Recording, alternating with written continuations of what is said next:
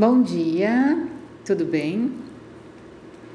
Então, a gente está falando bastante agora sobre a mente para começar a entender o processo da doença antes que ele chegue no corpo físico e porque com certeza a nossa mente é o que mais está doente hoje em dia e isso tem a ver muito com a informação desenfreada, né, o nosso acesso à informação por todo lado, os medos que são colocados no nosso dia a dia, as nossas preocupações, a pressão social que cada década aumenta mais, né, como a gente deve se comportar ou como que a gente deve ser o top das galáxias de alguma forma.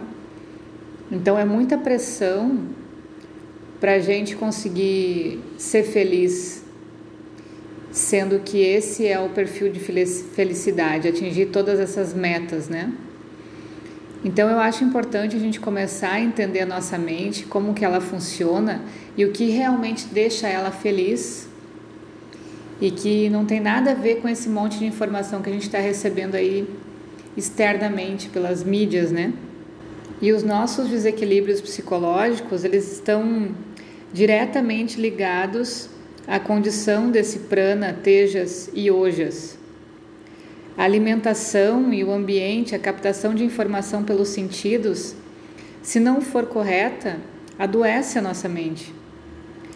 Prana é o que é responsável pelo entusiasmo, pela expressão do que a gente sente, do que a gente pensa, genuinamente, né? de colocar nossas ideias em prática, de expressar nossas ideias.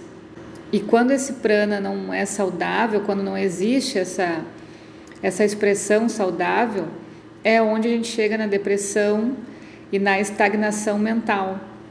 Então, com essa observação, a gente pode pensar o tanto de informação que a gente tem à nossa volta, o tanto de movimento, uh, e como isso deixa a nossa mente estagnada. Como isso facilita com que a gente entre em depressão. Então não é isso que vai nos trazer saúde. Não é porque eu não estou dando conta ou eu não sou capaz que eu critico a minha mente porque ela não dá conta de tanta informação e aí eu acabo adoecendo. Então significa que eu sou uma pessoa fraca. Não, significa que você está se alimentando de coisas totalmente desnecessárias que vão esgotar a tua energia e não vão de fato trazer essa vitalidade. Então, esse prana que nos estimula, que nos leva para cima, se ele não for bem tratado, é o que pode ir levando a uma depressão, a uma tristeza. Tamanha a importância né, dessa vitalidade. Tejas é que vai facilitar a nossa assimilação e a absorção das informações pela mente e também no julgamento correto. Então, a ação discriminativa, como a gente falou algumas vezes também, ela vem desse fogo. Para a gente ter uma boa assimilação e absorção dessas informações, primeira coisa, não é absorver tudo, é escolher o que absorver. É escolher o que realmente faz sentido para mim e o que me nutre não o que vai me trazer muitas, muitos problemas, muitos desequilíbrios. Quando a gente não tem esse tejas bem nutrido, é o que vai causar falta de lucidez, falta de determinação. Então a gente fica apático, interpreta mal as coisas que a gente vê e aí vira tudo um monte de problemas, né?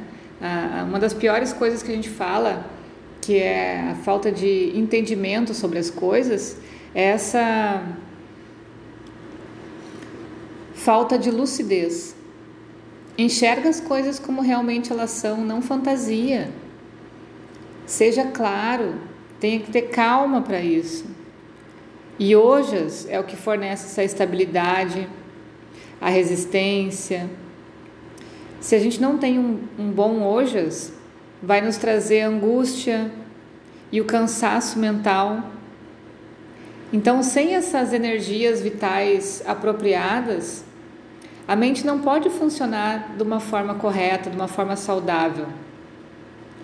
A gente não pode curar as nossas doenças sem melhorar e harmonizar as nossas energias. Então a gente está dando um passo atrás no movimento da doença. A gente já falou bastante sobre o corpo físico, sobre os subdoxas, as doenças que aparecem, e agora a gente está dando um passinho para trás para trabalhar a prevenção dessas doenças, que é trabalhar a mente, trabalhar o mergulho que a gente faz energeticamente na nossa vida, na nossa sociedade, no nosso dia a dia. A gente está submerso nisso e precisa cuidar bem do corpo e da mente para que a gente absorva o que realmente faz sentido para nós. Não precisa absorver tudo, não precisa dar conta de tudo. Bem pelo contrário. A gente precisa de pouquíssima coisa para estar tá saudável. É só saber escolher corretamente. Então a gente vai começar a falar um pouco mais sobre, ou melhor, por um tempo ainda, sobre esses aspectos positivos de Vata, Pitta e Kapha, que é Prana, Tejas e Ojas, para que a gente se familiarize com eles, a ponto de entender como a gente já vem entendendo, né? As características físicas de Vata, Pitta e Kapha, a gente consegue observar nos outros, consegue por vezes observar na gente também. E agora vamos começar a refinar a nossa educação para a parte psicológica. Então, quando se está em equilíbrio, em Vata, Pitta e Kapha, a gente tem essas energias positivas chamadas de Prana, Tejas e Ojas, certo? Por enquanto é isso. Um excelente dia para vocês.